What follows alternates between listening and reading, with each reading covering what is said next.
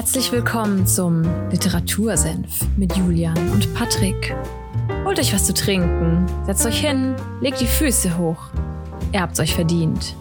Zieht euch aus, nicht so schüchtern, sperrt die Ohren auf, denn jetzt gibt's wieder mittelscharfe Literaturkritik.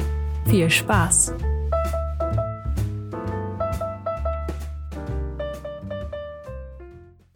Hallo und damit herzlich willkommen beim Literatursenf.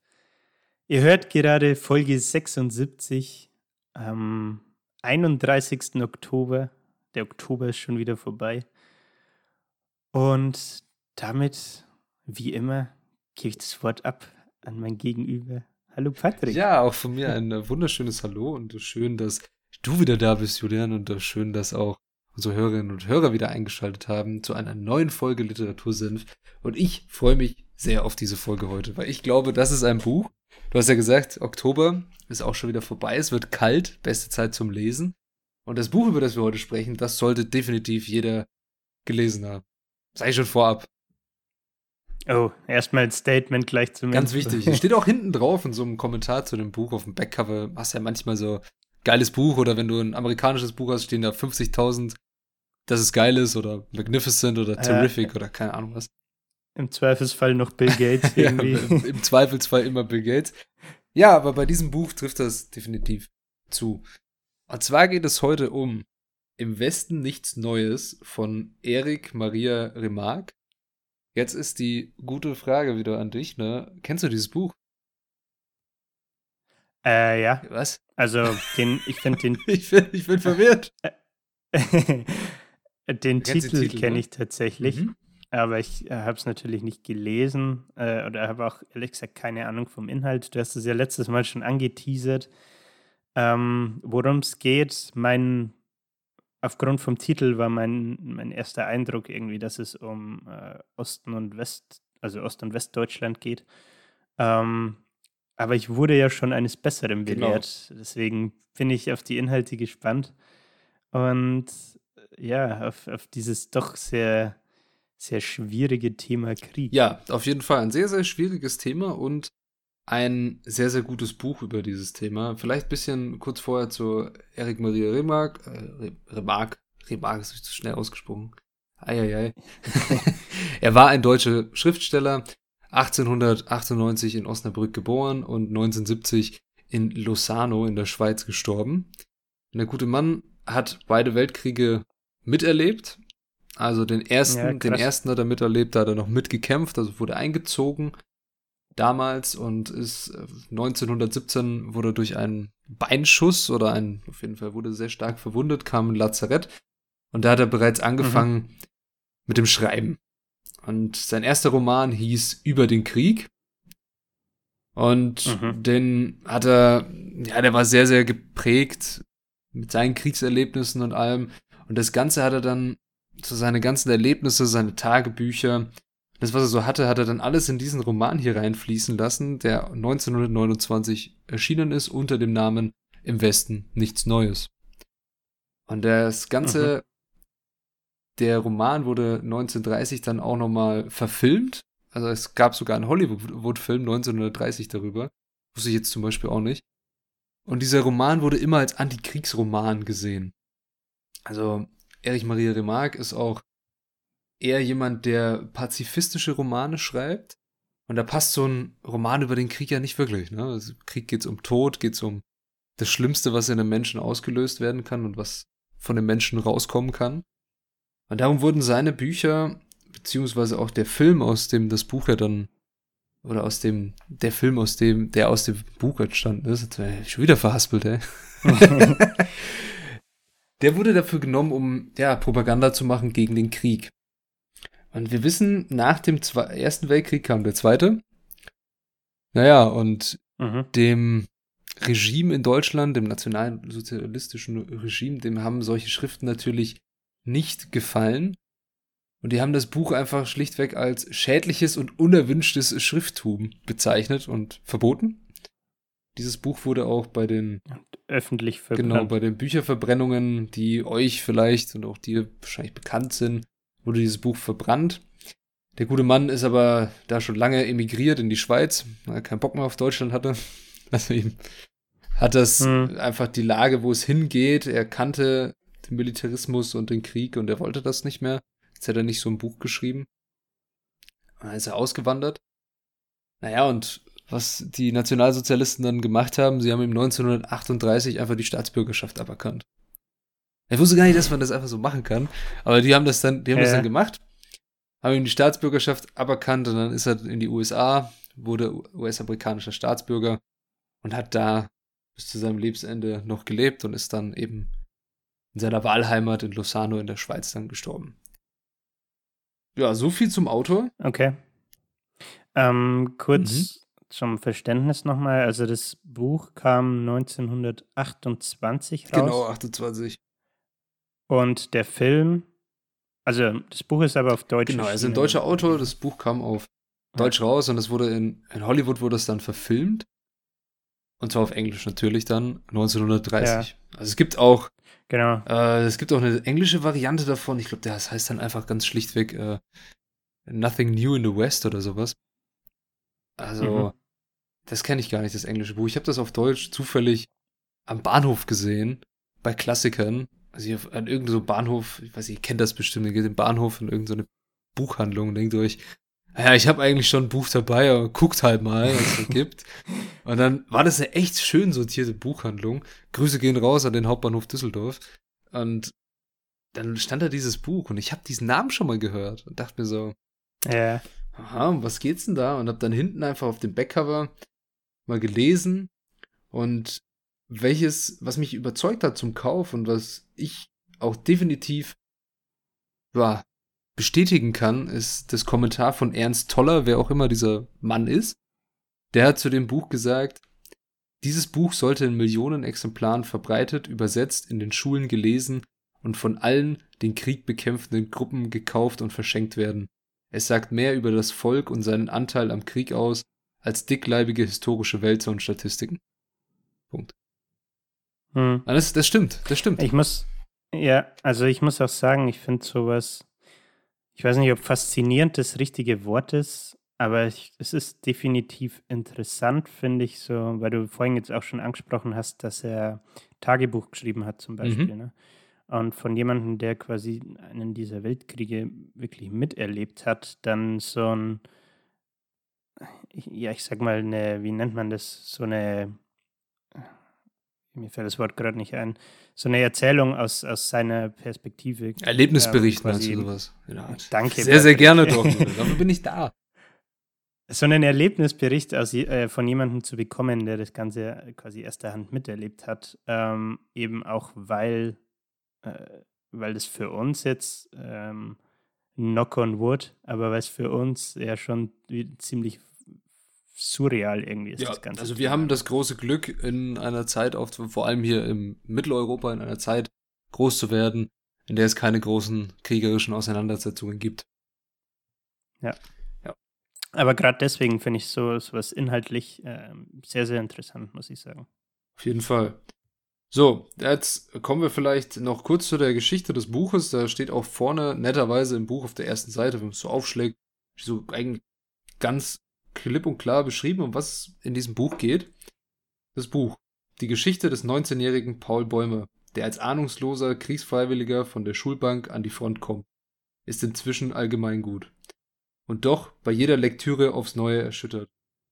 Wie Bäumer statt der erhofften Kriegsbegeisterung und eines kurzen Abenteuers die ganze Brutalität des Gemetzels und des sinnlosen Sterbens seiner Kameraden erlebt, ist anrührend und empörend. Stimmt auch. Also es geht, wie, wie, hm. wie wir gerade schon gehört haben, es geht um Paul Bäumer. Der gute Mann ist 19 Jahre alt, kommt äh, wie nicht so viele von, vom Gymnasium. Damals war es unüblich, aufs Gymnasium zu gehen. Es gab viele, die haben einfach eine Lehre gemacht oder haben mit 13 schon das Arbeiten angefangen. Und das ist ja, wir erinnern uns, eine noch andere Zeit gewesen. 1914 ging der Erste Weltkrieg ja los. Ganz anderes Zeitgeschehen, genau. ne? Auch der, der Wohlstand in der Gesellschaft, würde ich jetzt einfach mal so behaupten. Ja, und der, der Paul, der ist mit seinen ganzen Klassenkameraden, also die mit ihm noch die Schulbank gedrückt haben, ist er freiwillig zum Heer gegangen, weil sie gemeint haben, es ist ihre Aufgabe. Man muss ja sagen, mhm. sie waren jung und unerfahren und ja, es gab halt Krieg und auf einmal hieß es von Seiten der Zivilbevölkerung und auch von ihrem Lehrer so, ihr müsst jetzt da hingehen und das ist das Einzige, was ein guter Deutscher machen kann. Das Vaterland verteidigen mhm. und so weiter und so fort. Dann sind sie dahin marschiert und natürlich alle noch mit dem Gedanken, okay, ja, so kurzes, kurzes Abenteuer, ne? Kurz hin, wieder weg. kurzer Wochenendtrip. Ja, kurzer Wochenendtrip und dann äh, geht's weiter auf die Universität oder wir haben dann ein Leben. Und genau das ja. zeigt dieses Buch sehr, sehr schön. Es geht vor allem um die verlorene Gesellschaft. Es geht um Menschen, die gelernt haben, ja, Soldaten zu sein und nichts anderes hatten. Also Paul Bäumer und du, ja, du wolltest ja. gerade was sagen. Du hast ja dann, wenn du jetzt da so wie die freiwillig äh, eingezogen werden, mhm. äh, was das ergibt keinen Sinn. Wenn du freiwillig eingezogen wirst oder allgemein eingezogen ja. wirst, dann hast du ja keinen Alltag in dem Sinne mehr. Ne? Ich glaube, auf das wolltest du jetzt auch. Genau, raus. auf jeden Fall. Also es geht so seine, er und seine Kameraden sind ohne Ausbildung, ohne irgendwas in den Krieg gekommen und kennen nur den Krieg. Das ist das Einzige hm. nach der Schule, was sie kennen vom Leben. Und alle anderen, die in dem Buch so vorkommen, die ein bisschen älter sind, die haben Frauen, die haben Familie, die haben Häuser, die haben Hobbys, die den Krieg überdauern. Und sie in den jungen Jahren haben eigentlich gar nichts. Und sie sind, sind Mal, so, ein bisschen in ja. der Schwebe und warten eigentlich nur drauf, entweder zu sterben oder dass der Krieg halt vorbei ist. Okay. Mal eine Zwischenfrage ja. an der Stelle. Sind die Personen im Buch fiktive? Das Charaktere, sind alles fiktive. Oder? Okay. Das sind alles fiktive Charaktere. Also Paul Bäumer gibt es auch nicht. Der Roman ist frei erfunden von Erich Maria Remarque und vorne im Buch steht auch drin, es, es steht nicht explizit drin, dass es so gegen Krieg ist oder ein Antikriegsroman, aber den Satz, den er selber, bevor du das Buch liest, steht auch mal so ein Kommentar des Autors. Also viele schreiben ja irgendwie so für, mhm keine Ahnung, meine Mutter, danke, dass du immer für mich da warst. Die Widmung. Genau. Und die ja. Widmung in dem Buch ist, dieses Buch soll weder eine Anklage noch ein Bekenntnis sein. Es soll nur den Versuch machen, über eine Generation zu berichten, die vom Kriege zerstört wurde, auch wenn sie seinen Granaten entkam. Uff. Genau. Darum geht's also. Food for thought. Ja, es ist, sagen, es fängt auch an, also die, die Anfangsszene ist schon ist krass irgendwie. Es fängt an, Sie kommen vom, von der Front. Es war ja damals so, dass mhm. du, du lagst an der Front, also wir erinnern uns, es gab Grabenkämpfe, die Gegner lagen sich gegenüber und jeder hockt halt in seinem Graben. So. Und dann gibt's vielleicht mal einen Angriff, an, dann musst du quasi auf eine Fläche rennen, auf der du ungeschützt bist, weil da nichts mehr ist, alles zerbombt, unwirksames Gelände, Niemandsland hat man das dann genannt. Dann rennst du einfach stur geradeaus auf den Gegner zu und wirst halt einfach abgeknallt. Oder du schaffst es. Und ja. dann bist du da ein paar Wochen und dann kommt eine Ablöse und dann kommst du hinter die Front und dann ist so wie, ja, Urlaub ist es nicht unbedingt, aber es ist Frontpause, dass du dich wieder erholst.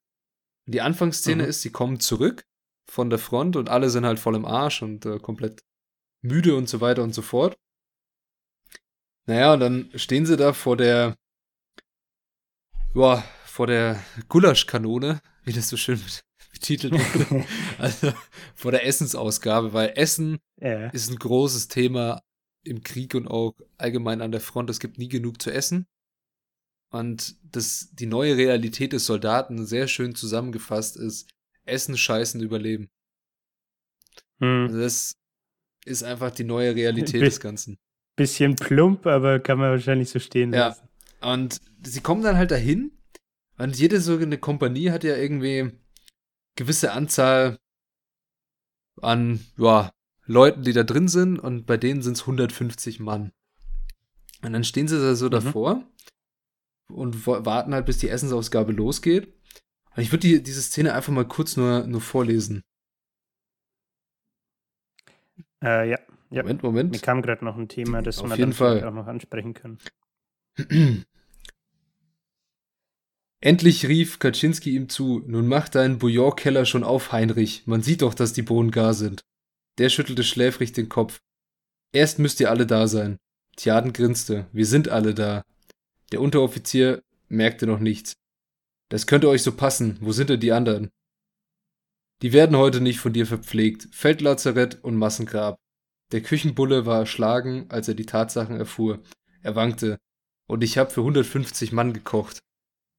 Kropp stieß ihm in die Rippen. Dann werden wir endlich mal satt. Los, fang an. Bisschen Galgenhumor oh und äh, yeah. man merkt schon die Sprache, es ist natürlich, es ist vom letzten Jahrhundert. Es ist so ein paar lustige Begriffe drin, wie auch so Bouillon-Keller oder Gulaschkanone, was man irgendwo mal gehört hat, aber nie wirklich verwendet hat. Also die erste Szene zeigt, sie, sie wurden bis auf die Hälfte dezimiert, also sie, die Zahl war jetzt leider nicht dabei, aber sie sind ungefähr noch so 70 Mann. Die anderen sind alle tot. Und sie kommen da so zurück und natürlich kriegt der Unteroffizier, der da die Küche macht, ja, die neue, die Kompanie 2 kommt zurück und die braucht Essen. Es sind 150 Leute, ich koche mal für 150 Leute. Und steht halt mhm. halt nur die Hälfte da. Weil alle anderen gefallen sind. Ja. Ja, du hattest ein Thema, was du noch ansprechen wolltest. Äh, ja, jetzt ist mir gerade tatsächlich noch ein zweites auch mit eingefallen. Ja. Also, das, was ich mir jetzt gerade dachte, weil du aufgrund der Lesestelle auch meintest, ja, man hat so Wörter wie äh, Gulaschkanone oder was. Äh, das Buch ist ja 1928 erschienen. Das heißt, in ein paar Jahren ist es, hat es 100-jähriges quasi. Mhm. Merkt man das sprachlich denn dann auch? Also ist es beim, hindert das den Lesefluss? Mm, ein bisschen vielleicht. Also es ist natürlich sehr gut geschrieben, aber es ist auch sehr oft sehr verkünstelt geschrieben. Also ich finde persönlich, dass die Sprache ist pragmatischer geworden. Wir haben uns okay. irgendwie angewöhnt, Sachen nicht so auszuschmücken. Wir kommen öfter gerne direkt zu dem, zum Punkt einfach. Wir nutzen weniger Adjektive mhm. und das Buch macht das Ganze nicht. Also es ist oft auch sehr ausgeschmückt. Es ist äh, einfach ein paar unbekannte Begriffe oder andere Redewendungen, die man einfach nicht kennt. Aber sonst, ja, oder auch so Wörter wie ähm, Kommiss. Weißt du, was der Kommiss ist, zum Beispiel? Also, nee, könnt, könnt ihr jetzt euch, euch, euch, mal überlegen, was der Kommiss? Der Kommiss äh, bezeichnet einfach das Heer. Also die, okay. das Militär. Da gehst, du gehst zum Kommiss, wenn du mhm. dich freiwillig meldest, zum Beispiel. Wusstest du das? Oder hat sich das aus dem das Kontext ergibt sich aus dem Kontext, weil es gibt dann okay. so Sachen so, ja, beim Kommiss kann man ja endlich mal essen oder sowas, weil das sieht mhm. man auch sehr schön in dem Buch. Also ja auch von der, von, vom Backcover da hatten mit dem, wie die Menschen daran schuld sind und allem. Der, man begleitet den Paul äh, immer auf seinem Frontdings, was er da so macht hat und die Geschichte ist immer sehr, sehr traurig. Beziehungsweise auch sehr belastend. Also er sieht seine Kameraden sterben, ähm, es fängt zum Beispiel an, dass ein Kamerad einen Beinschuss kassiert hat, also er hat irgendwo im Knie eine Kugel gehabt.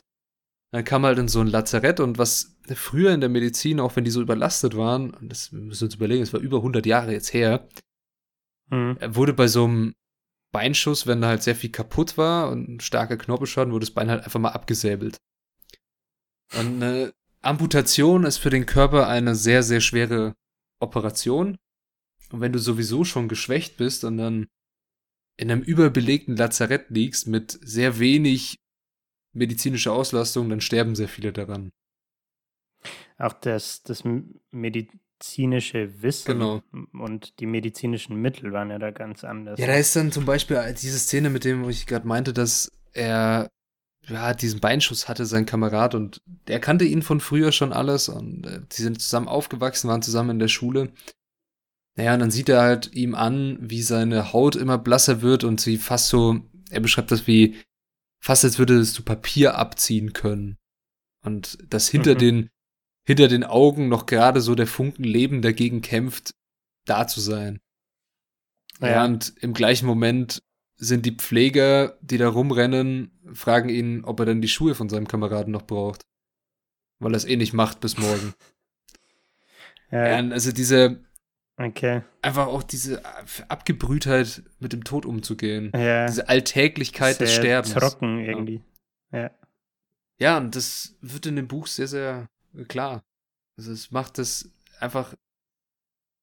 Es nimmt die Illusion eines Krieges von einem. sondern es zeigt mhm. einfach ganz offen und hart, wie der Krieg für die Soldaten im Ersten Weltkrieg war. Natürlich ist das, ja. macht es auch die Psyche der Soldaten kaputt. Also nie verlässt sie die Angst. Und ständig haben sie Hunger und haben Durst. Und die vegetieren in unmenschlichen Bedingungen vor sich hin.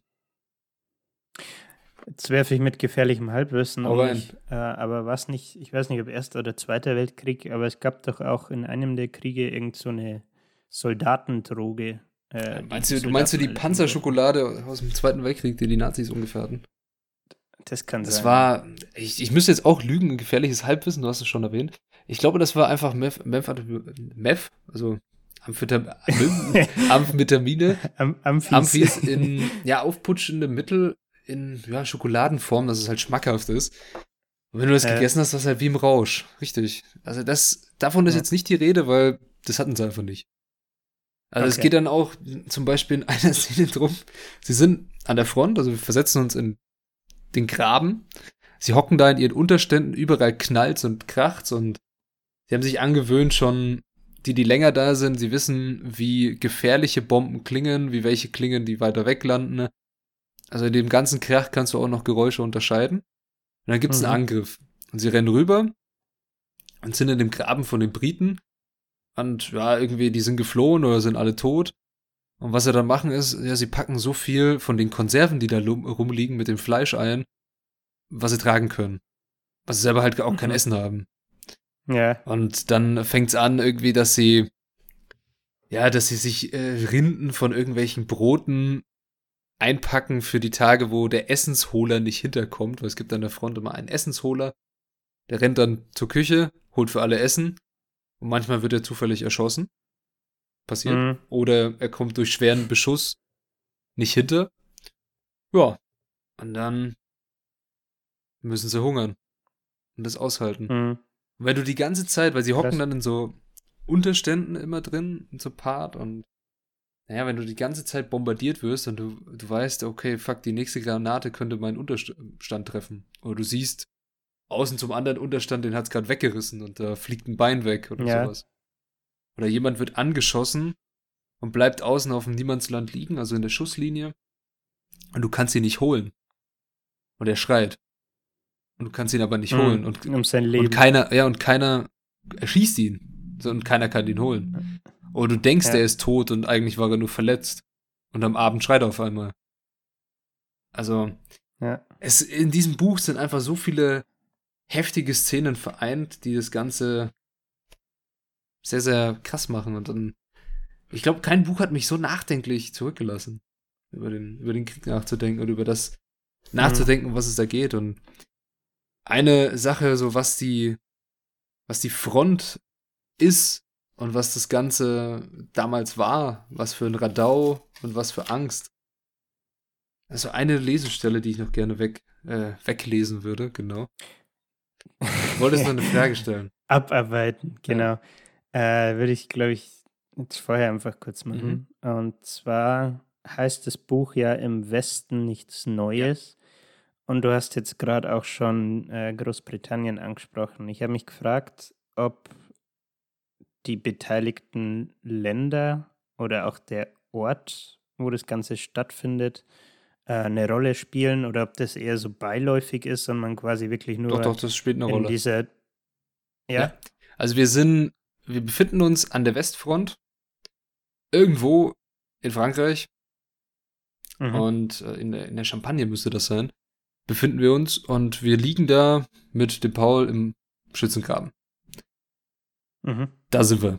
Und gegenüber, also die, das deutsche Reich damals noch, ist auf der östlichen Seite oder auf der einen Seite und im Westen sind die Franzosen und die Briten. Und die Deutschen wollten im Ersten Weltkrieg ja, wie auch dann im Zweiten, Frankreich einnehmen, Frankreich mhm. überrennen und im Ersten kam es dann zu einem Stellungskrieg. Also es gab verschiedene Vorstöße der Deutschen, dann hat so ein Wettlauf ans Meer begonnen, weil man versucht hat, dass man den Gegner halt umkreisen kann.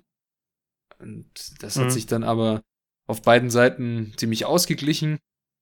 Ja, und dann standen sich Armeen gegenüber und es gab einen sogenannten Stellungskrieg. Also es wurden Artilleriegeschütze aufgefahren hinter der Front. Die haben dann die andere Front beschossen, auf der anderen Seite genauso. Und ganz vorne waren Schützengräben, in denen die Soldaten drin lagen und über einen Streifen Land, der als Niemandsland bekannt ist, drüber geguckt haben und halt geschaut haben, dass da niemand rüberkommt zu denen. Mhm. Ja. Das ist so die Ausgangslage okay, des Ganzen vielleicht, ja. Ja, aber spielt es denn dann auch für die Handlung in, in, irgendeiner Art und Weise eine Rolle? Oder ist das Auf jeden Fall. einfach, ich sag mal, die, die Basis für, für alles? Also, das Ding ist, die Handlung, die, wir befinden uns ja bei niederen Soldaten. Also, der Paul ist ein Freiwilliger, der nur zum, zu Kriegszeiten da reinkommt. Er ist kein Offizier oder irgendwas, hat nichts zu sagen. Er ist einfach ein Freiwilliger, der im Krieg ist. Mhm. Und ja, nachdem er da ein paar Jahre da ist, ist er natürlich über den Rekruten. Also wie man genau im Militär aufsteht und wie das damals war, das weiß ich jetzt persönlich auch nicht. Aber der Paul ist und seine Kameraden sind so die unterste Nahrungskette des Ganzen. Die sind ganz unten in mhm. der Pyramide und sie kämpfen ja, wie oft auch im Buch erwähnt, jemand ein anderes Krieg. Sie reden einmal so, das ist so eine Szene, da reden sie so ein bisschen drüber und philosophieren auf einmal so, ja, was, wann gibt's eigentlich Krieg? Ja, und dann sagt einer von seinen Kameraden, naja, wenn ein anderes Land dein Land beleidigt. Sagt er, naja, das ist, das ist aber dann nicht mein Krieg, weil ich bin nicht beleidigt. Und dann gibt's halt mhm. so weitere Überlegungen, ja, das nächste Mal, bevor jemand einen Krieg erklärt, sollen sich doch bitte die Kaiser oder Premierminister irgendwie auf so einer Kirmes zum Boxen treffen und das Ganze unter sich austragen. weil ich habe keinen Bock hier irgendwie Leute abzuknallen. Ja. Und das wird im Laufe ja, des Buchs mein, auch immer krasser dann, ja. Mh, am Ende des Tages ist es ja so. Das, das stimmt auf jeden Fall. Und das, wo sie sind, das wird ähm, teils wichtig. Also es gibt äh, natürlich immer wieder ein paar Angriffe. Es gibt dann ein paar Leute, die sagen, also der Paul macht auch mal Urlaub. Das hast du irgendwann im, mhm ja, wenn du eine Zeit an der Front warst, kriegst du Fronturlaub und darfst in die Heimat fahren. Naja, und da trifft er dann unter anderem seine Mutter, die schwer krank ist, aber das haben sie ihm nicht gesagt, weil sie ihn nicht belasten wollten. Sie sind nur heilfroh, dass er wieder da ist. Und dann trifft er halt auch irgendwelche Leute, die ihn ständig zu Bier einladen und sagen, ah ja, Herr Soldat, danke, dass Sie für uns kämpfen, aber Sie müssen jetzt mal ein bisschen schneller machen hier, weil wir müssen Frankreich einnehmen oder sonst was. Und so völlig des illusioniert, was da vorne eigentlich abgeht. Hm. Und so, ja, ja, und da haben sie ja dann auch gut zu essen, weil, ah, das ist ja auch wichtig, dass unsere Soldaten gut genährt sind, aber sie müssen kämpfen und sie müssen das Ganze auch schaffen. Und er denkt sich nur, ja, halt einfach die Fresse halt, also ich habe eigentlich gar ja. keinen Bock mehr und ich möchte auch niemanden erschießen, aber ja, muss halt hin. Hm. Also kriegt man schon einen, ich sag mal, Einblick in in die Gedankenwelt von Paul ja. und wie er über das Ganze denkt, beziehungsweise dann, wenn, wie du sagst, wenn diese Urlaubsstelle da ist, ähm, wie schwer es ihm vielleicht auch fällt, damit umzugehen, weil eben andere Leute, die nicht an der Front waren, ein ganz anderes Bild vom, vom Krieg haben. Auf jeden Fall. Naja, aber jetzt okay. kommen wir noch zu dieser Lesestelle, die ich da hatte. Worum ging es nochmal? Es geht um die Front an sich. Ah ja, okay. Tro Überleitung des Todes. Überleitung. Trommelfeuer, Sperrfeuer, Gardinenfeuer, Minen, Gas, Tanks, Maschinengewehre, Handgranaten, Worte, Worte. Aber sie umfassen das Grauen der Welt. Unsere Gesichter sind verkrustet. Unser Denken ist verwüstet. Wir sind todmüde. Wenn der Angriff kommt, müssen manche mit den Fäusten geschlagen werden, damit sie erwachen und mitgehen. Die Augen sind entzündet, die Hände zerrissen, die Knie bluten, die Ellbogen sind zerschlagen. Vergehen Wochen, Monate, Jahre, es sind nur Tage. Wir sehen die Zeit neben uns schwinden, in den farblosen Gesichtern der Sterbenden. Wir löffeln Nahrung in uns hinein, wir laufen, wir werfen, wir schießen, wir töten, wir liegen herum. Wir sind schwach und stumpf. Und nur das hält uns, das noch schwächere, noch stumpfere, noch hilflosere da sind, die mit aufgerissenen Augen uns ansehen als Götter, die manchmal den Tod entrinnen können. Ja. Das ist äh, die Front. Auch da, ja, auch da finde ich es schwer, wieder das Ganze zu kommentieren. Ja.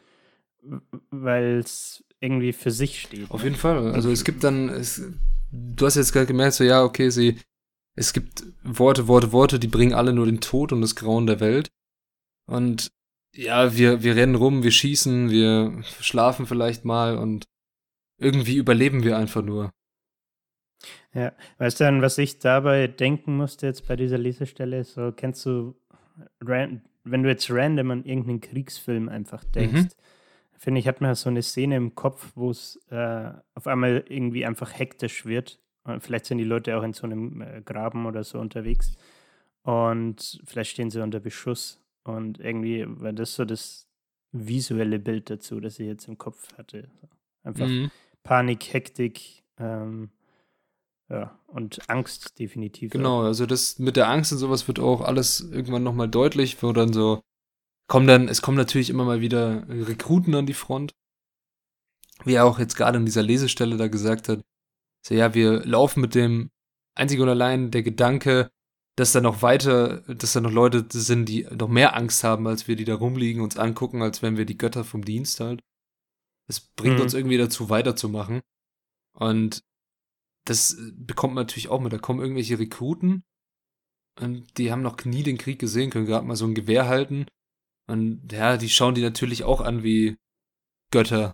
So, da, obwohl die da erst seit einem Jahr halt rumstehen und vielleicht ein Jahr älter sind als die.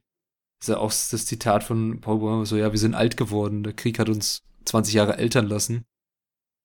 Dabei ist er erst 20. Genau. Naja, und dann ja. gibt es auch Beschuss und viele der Rekruten fangen an, wissen gar nicht, was sie machen sollen, fangen an, sich irgendwie ja, einzuurinieren, beziehungsweise kriegen so eine Schockstarre, vergessen ihren mhm. Helm aufzuziehen oder es gibt auch öfter mal Gasangriffe. Das war ja ein großes, das wusste ich jetzt persönlich zum Beispiel nicht, es war ein großes Ding im Ersten Weltkrieg.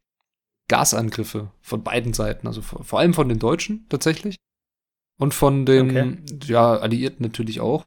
Also jeder hat das verwendet es ist einfach eine sehr tödliche, bestialische Waffe. Ja, du hast. Das heißt, man muss Gasmasken aufsetzen. Genau, also du hast unter anderem zum Beispiel Chlor- oder Senfgas genommen. Das Ding mhm. ist, ähm, Chlorgas und Senfgas, die sind beide schwerer als Luft, also sie bleiben dann auch am Boden. Weißt, weißt wenn du dich duckst, dann atmest du die Scheiße super ein. Und wenn du mhm. Chlorgas mhm. einatmest, dann passiert etwas mit deiner Lunge, was sehr, sehr unappetitlich ist, nämlich sie verbrennt innerlich. Also okay. sie fängt an, sich zu zersetzen und du hustest quasi deine Lunge aus. Und dann, dann stirbst du dann. Und mhm. darüber wird auch sehr, ja, wird sehr ausführlich auch berichtet und alles. Und wir werden, kommen auch mal in so einen Giftgasangriff, äh, werden weggebombt auf einem Friedhof. Und ja, sie verstecken sich dann in den Särgen und in den Gräbern auf dem Friedhof. Mhm. Also sie schänden sozusagen auch Gräber, war, um sich zu verstecken und zu schützen. Ja, und dann ist auch irgendwie eine Dings, wo Paul meint, dass da jemand liegt von seinen Kameraden und er will ihm eine Gasmaske aufziehen. Das ist halt eine Leiche, die es halt durch eine Bombe hochgehauen hat. Und ähm, ja, okay. ja, das zeigt auch nochmal die, ja. die Gnadenlosigkeit und die ja, Stumpfheit des Krieges, dass irgendwie nichts mehr gilt. Auch. Ja. Ja, an sich, was hat der Roman für eine Funktion? Da gibt es ein tolles Zitat von dem Autor, der darüber 1963, also sieben Jahre vor seinem Tod, hat er in so einem Interview mal gesagt, ich dachte immer, jeder Mensch sei gegen den Krieg, bis ich herausfand, dass es welche gibt, die dafür sind, besonders die, die nicht hingehen müssen. Das wird im Buch auch ja. sehr deutlich. Also die Leute, die wirklich Bock auf den Krieg haben und das toll finden und sowas, das sind meistens die, die halt nicht im Schützengraben sind. Also. Beziehungsweise die nicht mit dem eigenen Leben dafür Die den Kopf nicht hinhalten müssen, genau. Ja. Also, so, er ist auf Heimaturlaub und trifft da seine Familie, alle traurig unterwegs, müssen morgens anstehen beim Metzger, um Knochen, um alte Knochen vom Schlachten zu holen, weil Nahrungsknappheit des Todes in Deutschland auch, also das Volk leidet. Ja, und dann gibt's halt irgendwelche so möchte gern aufgeblasene Industrielle, die das natürlich ganz toll finden, dass der Krieg ist, weil sie damit viel Kohle machen. Hm. Und die könnte man jetzt rein interpretieren in der Form von dem Stammtisch, von dem ich vorhin schon mal erwähnt habe, die ihnen dann ständig Bier ausgeben und sagen, ja komm, Frankreich musst du einnehmen, ich will Elsass und der andere kriegt Lothringen und das will ich noch und ich will ganz Frankreich und das haben, das, die müssen alles äh, bezahlen, weil Frankreich ist schuld, so nach dem Motto. Mhm. Aber die sind ja nicht im Krieg. Also die gehen ihren, ihren Arbeiten nach und sind halt daheim. Und stehen nicht im Feld. Und wohlbehütet. Genau, stehen nicht im Feld. Müssen ja. nicht denken, dass sie gleich erschossen werden. Kriegen keine Giftgasangriffe. Ab. Genau. Ja, an sich das Ganze, was ich noch nicht erzählt habe, wieso das Buch im Westen nichts Neues heißt. Das hast du auch vorhin schon mal gefragt. Hat dieser Titel irgendwas damit zu tun? Ja. Ich weiß nicht. Bin gespannt. Vielleicht hat es damit was zu tun. Das Ganze ist der Titel im Westen nichts Neues. Ist sehr, sehr leicht zu erklären, indem wir einfach den letzten Absatz des Buches vorlesen. Er fiel im Oktober 1918, an einem Tag, der so ruhig und still war, an der ganzen Front, dass der Heeresbericht sich nur auf den Satz beschränkte, im Westen sei nichts Neues zu melden. Er war vornüber gesunken und lag wie schlafend an der Erde. Als man ihn umdrehte, sah man, dass er sich nicht lange gequält haben konnte. Sein Gesicht hatte einen so gefassten Ausdruck, als wäre er beinahe zufrieden damit, dass es so gekommen war. Punkt.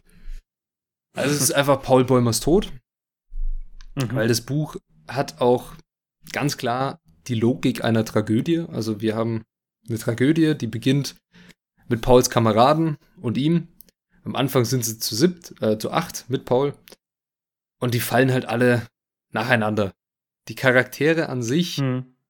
sind nicht so wichtig, dass man sie jetzt halt irgendwie als einzelne besprechen müsste. Es gibt tatsächlich eine wichtige Person, die auch den Paul immer sehr mit rauszieht und irgendwie weitermachen lässt.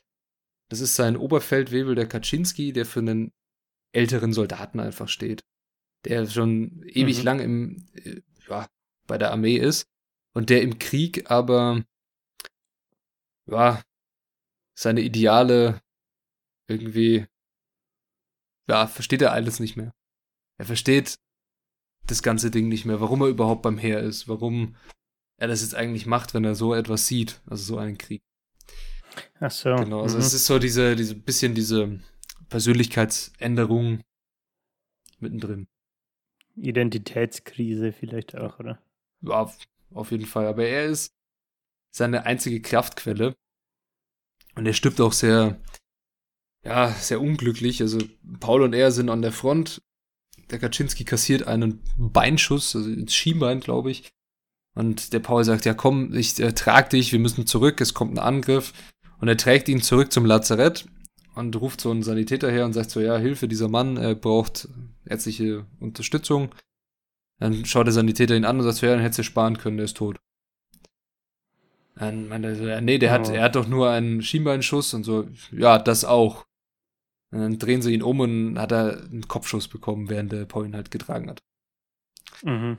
Krass. Ja, und das lässt ihn dann natürlich auch sehr zweifeln und er ist dann so am Ende sehr in sich gesunken und das Ganze, warum er am Ende einen glücklichen Ausdruck auf dem Gesicht hat, in dem letzten Absatz, das sei mal dahingestellt. Das kann, lasse ich jetzt mal offen für Interpretation. Okay. Ja, an sich, dieses Buch sollte jeder Mensch lesen. Auf jeden Fall. Also. Ich bin auch, muss ich sagen, gerade dazu verleitet, so eine Impuls-Amazon-Bestellung zu machen. das freut mich. Also, es ist wirklich sehr gut geschrieben und das lässt einen sehr stark drüber nachdenken. Ich habe noch so ein paar Zitate rausgeschrieben, die kann ich jetzt so einfach mal so wahllos vorlesen, ein, zwei, drei. Und du lässt die dann auf dich wirken und äh, ihr lasst so vor allem auf euch wirken. Und du sagst dann vielleicht noch was dazu, wenn du dazu was sagen möchtest. Und dann sprechen wir doch noch mhm. kurz drüber. Was ich ein sehr schönes okay. Zitat finde, was so dieses ganze, es geht um die verlorene Jugend und alles zusammenfasst, ist, wir sind keine Jugend mehr, wir wollen die Welt nicht mehr stürmen, wir sind Flüchtende. Mhm. Ja, Achso, ich, ich dachte, du liest gleich mehr. Achso, nee, nee, nee, nee, nee. Und das Ganze geht dann noch weiter. Also, das also an sich kann man ja eigentlich schon so ja. stehen lassen, aber es geht dann so: Wir flüchten vor uns, vor unserem Leben. Wir waren 18 Jahre und begannen die Welt und das Dasein zu lieben. Wir mussten darauf schießen. Hm. Ja, also ein, ganz schön, ein, ganz schön ein Mann, der tiefgründige Sachen schreiben kann, auf jeden Fall. Ja. ja, dann gibt es noch eins, was ich auch sehr, sehr gut fand. Ähm, Granaten, Gasschwaden und Tankflotillen. Zerstampfen, zerfressen, tot. Ruhe, Grippe, Typhus. Würgen, verbrennen, tot. Graben, Lazarett, Massengrab. Mehr Möglichkeiten gibt es nicht. Ja, ja. Aussichtslosigkeit. Entweder du bist im Graben, du lebst, du bist im Lazarett, bist halt verletzt, oder bist im Massengrab. Ja. Bist halt tot. Ja, das ganze La das Lazarett-Thema, das haben wir, ja. habe ich doch gar, gar nicht gesagt, aber das Lazarett-Thema wird auch sehr stark behandelt. Also ich habe ganz am Anfang, wir erinnern uns, der Erich Maria Remarque war im Lazarett nach einem Beinschuss und der Paul hat das gleiche Schicksal, oh Wunder, oh Wunder, liegt in einem Lazarett und berichtet davon im Alltag im Lazarett. Ist auch sehr spannend. Weiß man denn, oder vielleicht auch einfach, was dein Eindruck ist, spiegelt der Erich Maria Remarque sich ein bisschen in diesem Paul wieder? Das ist eine gute Frage und das könnte man wahrscheinlich jetzt. Ich bin jetzt kein Historiker und da auch nicht belesen in der Hinsicht, aber ich denke schon, dass seine Aufzeichnungen und auch seine Erlebnisse sehr stark in dieses Buch eingeflossen sind und auch sehr viel hm. von ihm darin zu finden ist. Und ich denke auch sehr viel von diesen Gedanken, von diesen Aussichtslosigkeit-Gedanken ja. und den, der Tatsache, dass er danach das Land verlassen hat und auch so weit weg von jeglichen kriegerischen Auseinandersetzungen kommen wollte, die, wie es nur geht. Ich denke, das ist äh, ja schon ein bisschen Beweis dafür, dass er auch mit in diesem Buch vertreten ist. Ja. So. Ja, also ich glaube auch, dass das ihm als, also dem Autor als Person wahrscheinlich auch geholfen hat, ja. das Ganze zu verschriftlichen, um das auch so weit möglich in irgendeiner Art und Weise zu verarbeiten. Ne? Auf jeden Fall. Und eben gleichzeitig das Ganze wie diese Widmung, was du am Anfang vorgelesen hast, ne? ja. ähm, wie es geheißen hat, um das Ganze auch einfach äh, ja, der Nachwelt, sage ich mal, mitzugeben. Ne? Die Erfahrungen, den, das Grauen. Das kann, ich, das kann ich nur bestätigen, ja. Und den Schrecken des Krieges. Der Schrecken des Krieges. Ja, an sich, ich würde mit einem Zitat enden und dann noch vielleicht meine persönliche Meinung zu diesem Buch sagen. Mhm. Wie sinnlos ist alles, was je geschrieben, getan, gedacht wurde, wenn so etwas möglich ist. Es muss alles gelogen und belanglos sein. Wenn die Kultur von Jahrtausenden nicht einmal verhindern konnte, dass diese Ströme von Blut vergessen wurden, vergossen wurden. Ja. ja. An sich, ich habe es schon mehrfach erwähnt.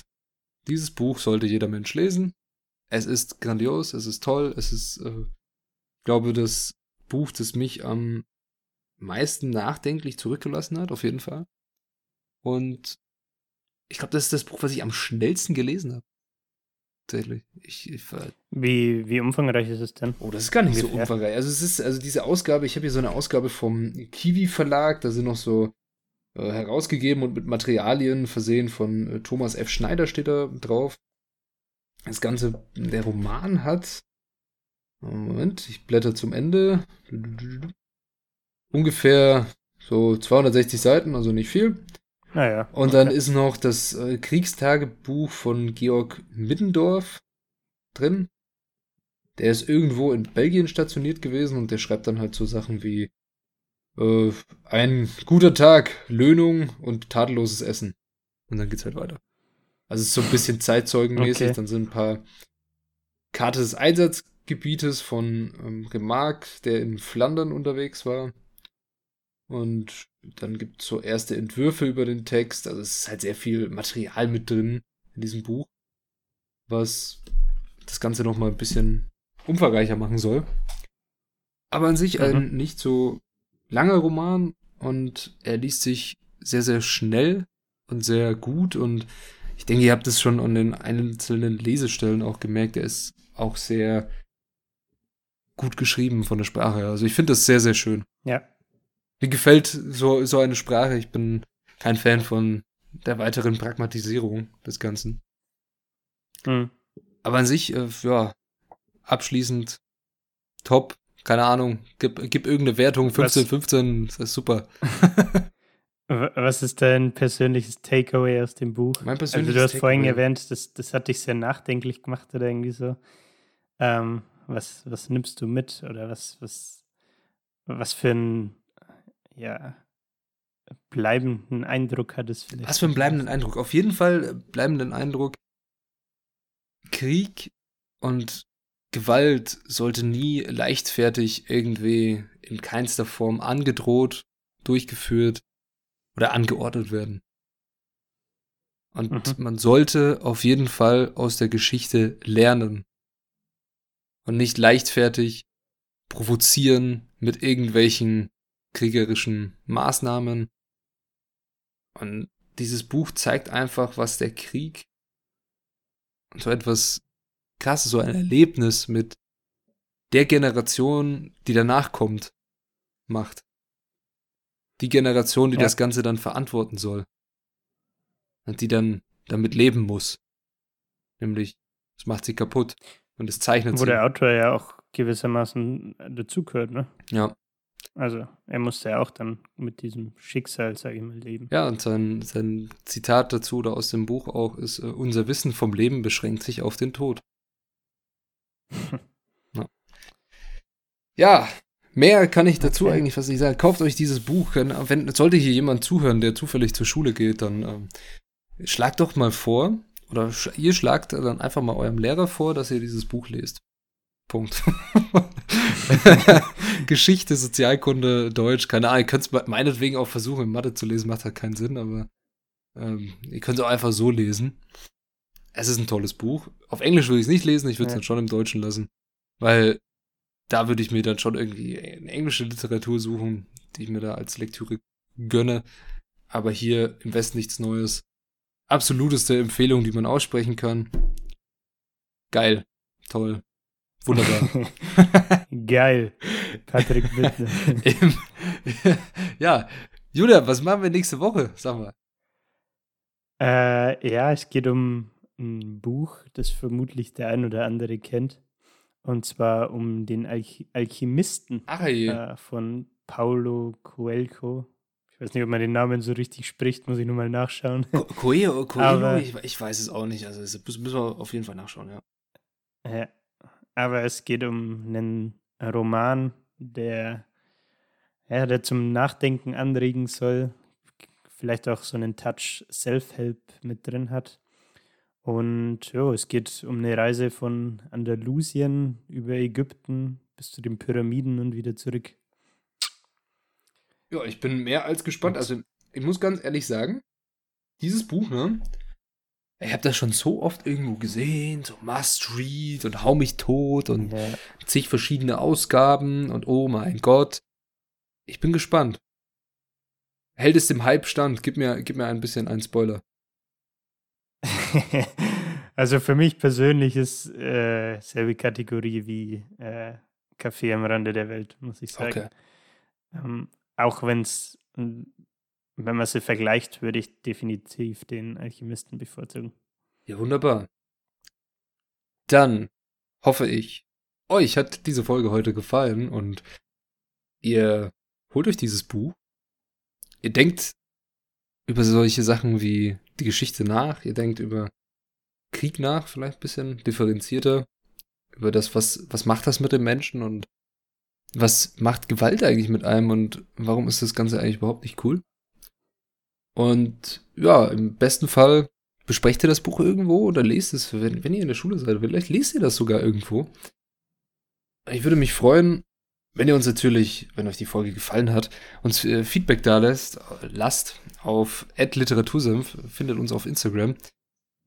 Ja, und dann bleibt mir nur noch zu sagen, ich freue mich auf den Alchemisten und auf eine wundersame Reise zu den Hype-Büchern dieses Jahrhunderts.